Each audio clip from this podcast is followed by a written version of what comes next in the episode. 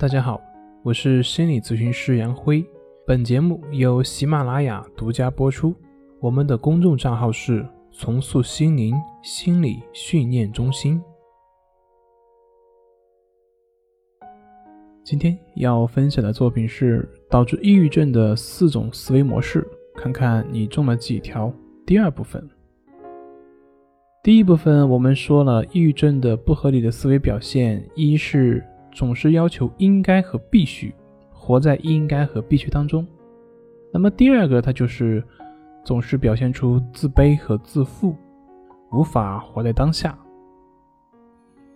那么抑郁症的不合理的思维表现第三部分，它表现在于逃避现实的生活。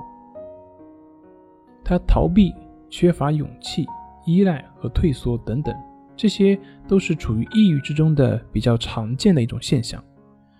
这些现象表面上看起来是由于现实生活中的挫折和失败所导致的，但是它根本原因还在于内心的斗争。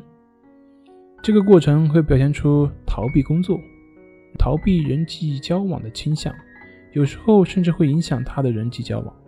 逃避也会以病态依赖的形式所表现出来。在所依赖的人事物面前会适应这个生活，而一旦离开所依赖的对象，就什么都做不了。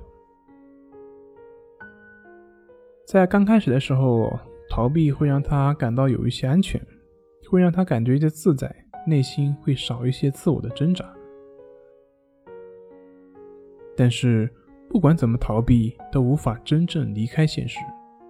也就是说，这种逃避都只是暂时的。并不会从根本上去解决问题，这种冲突还是来源于理想化自我对于现实自我的不认同所导致的。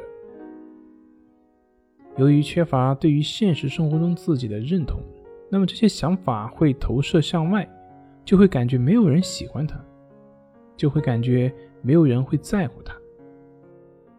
其实根本原因是他自己不喜欢他，他自己不在乎他。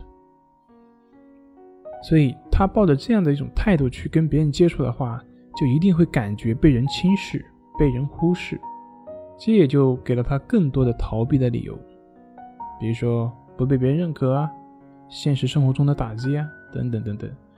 但是，逃避并不能解决这个心理冲突，只会带来更多的挫折与失败。挫折的时间越久，也就越没有勇气来面对真实的生活。那抑郁症不合理的思维表现第四部分就是对自己深深的痛恨。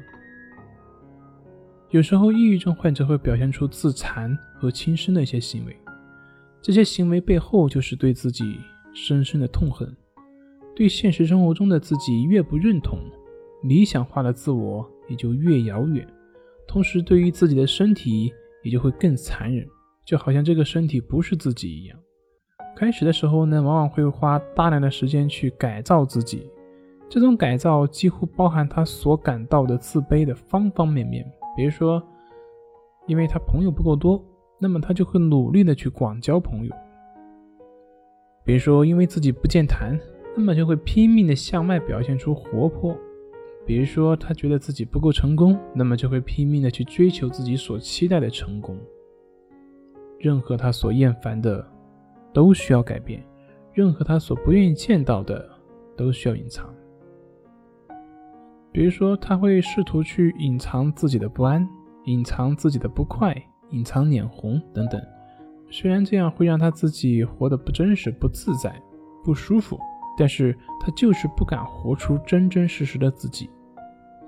真实的自我在他心中是太失败、太无能、太愚蠢、太容易被人否定以及排斥。